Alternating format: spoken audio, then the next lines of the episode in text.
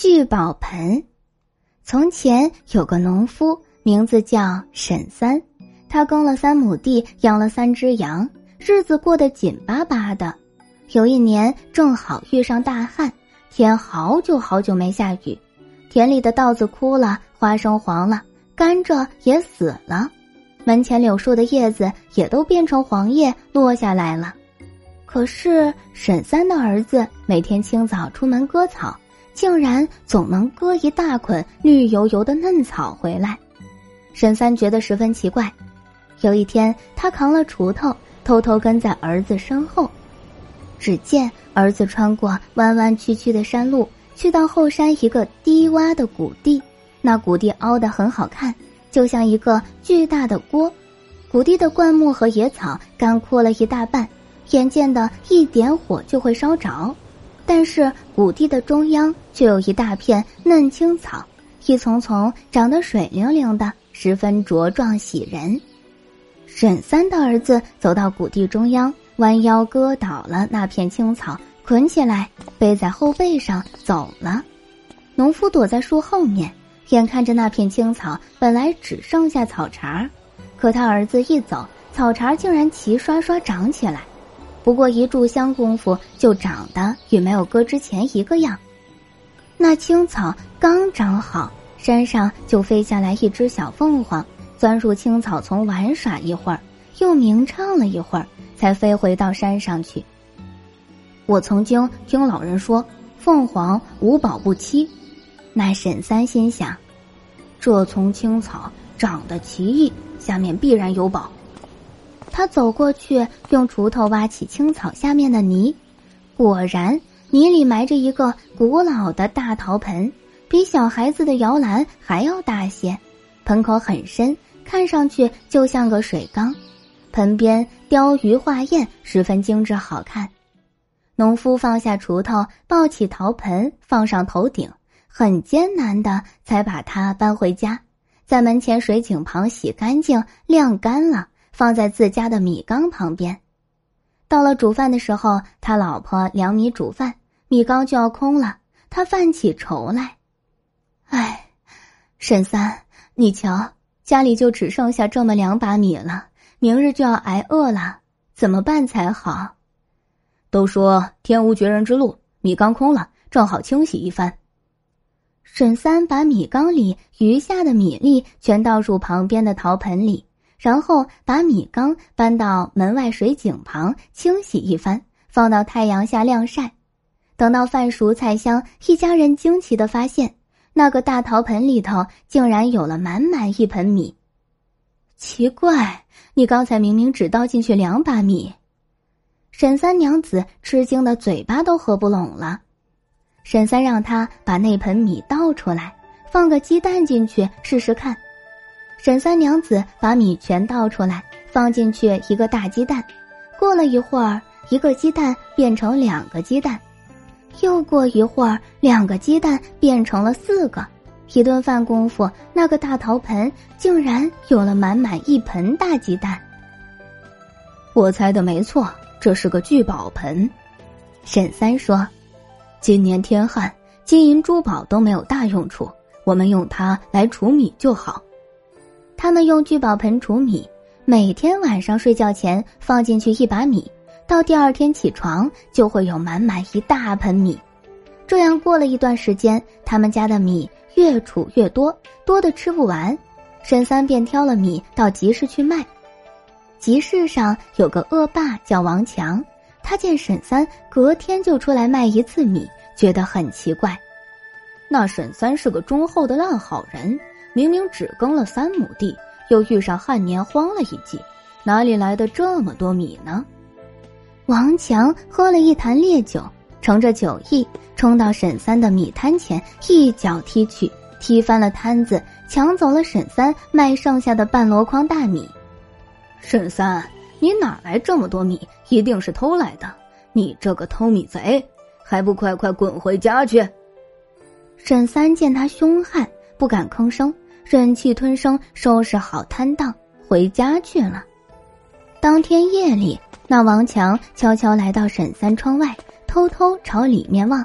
只见沈三夫妻俩守着个大陶盆，开始时那陶盆只装着薄薄一层米，不久，薄薄一层米竟然变成半盆米。王强竖起耳朵，听到沈三说：“娘子啊，今日王强来闹米摊子，抢了我半箩米，我不敢招惹他。俗话说，财多是非多，宝物常惹祸，只怕这聚宝盆的秘密传了出去。”以后反倒替咱家惹出祸端，这可如何是好？沈三娘子说：“我们本分人，日子能过下去就好。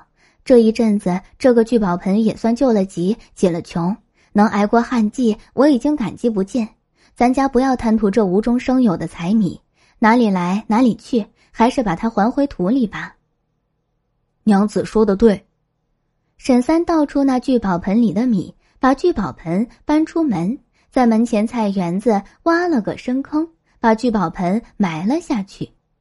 等那沈三埋了聚宝盆回了屋子，那王强便翻过围篱来到菜园，两手空空便往地下挖。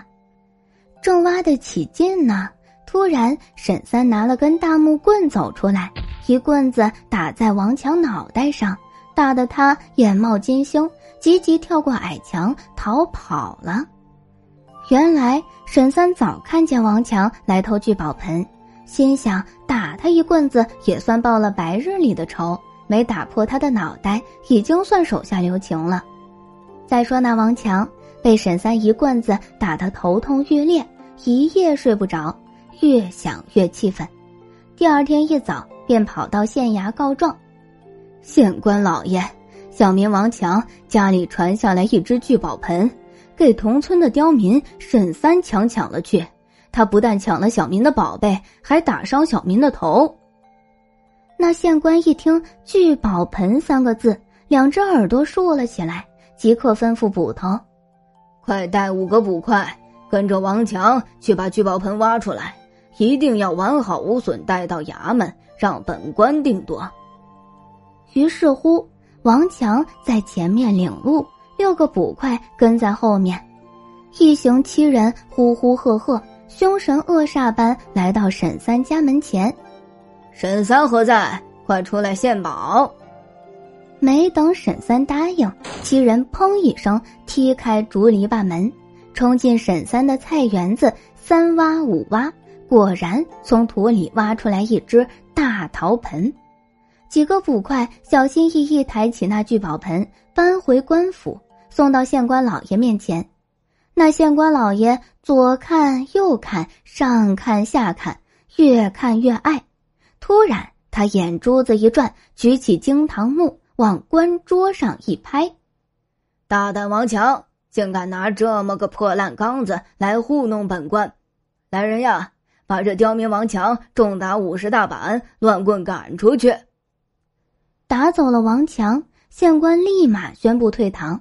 他抱起聚宝盆，乐颠颠回到自家厅堂，把得到聚宝盆的事告诉家里人。一家人热热闹闹围过来看。县官娘子拔下头上的金钗，放入聚宝盆中。不一会儿，一只金钗果真变成了两只金钗。县官的爹一看，即刻眼冒金光：“让我来，让我来！”他推开儿媳妇，拿出聚宝盆里的两只金钗，放进去一个金元宝。过了一会儿，一个金元宝变成两个金元宝，再过一会儿，两个金元宝又变成四个金元宝。县官看的心里乐开了花，哈哈，太好了，哈哈哈，实在太好了，让我来取宝。他用力想拉开他的爹爹。好让自己到盆边去，没想到他爹爹紧紧抓住聚宝盆的盆缘，总不肯离开半步。县官急了，猛用力推他爹爹一下，这一推不打紧，他爹爹一个倒栽葱，头朝下，脚朝上，栽进了那个聚宝盆里。县官又急又恼，连忙抓住他爹两条腿，把他爹拉出来。没想到，拉出来一个爹，那聚宝盆又生出来一个爹。那爹还是像刚才那样子倒栽葱插在聚宝盆里，县官只得再拉，他拉呀拉，没完没了的拉，一直拉到天黑。屋子里、廊子里已经密密麻麻站满了爹，可是事情还没有完呢。那聚宝盆里仍然总还倒栽葱插着一个爹，一百多个爹吵吵嚷嚷，互相咒骂，一个个扯出县官，大声说：“我才是你的亲爹，他们全是假冒的。”那县官给吵得心烦意乱，他急火攻心，一手从屋角。抄起个榔头，砰一声响，把那不断生出爹来的聚宝盆砸碎了。谢天谢地，那聚宝盆碎成一地陶片终于不再有新的爹冒出来了。这下子好了，那县官没能得到聚宝盆，却得到了一百零八个爹。那些爹顿顿要吃山珍海味，天天在官府折腾吵嚷，没到半年。那县官的耳朵就给吵聋了。今天的故事到这里就结束啦，明天还有新的故事等着你们哦，小朋友们晚安。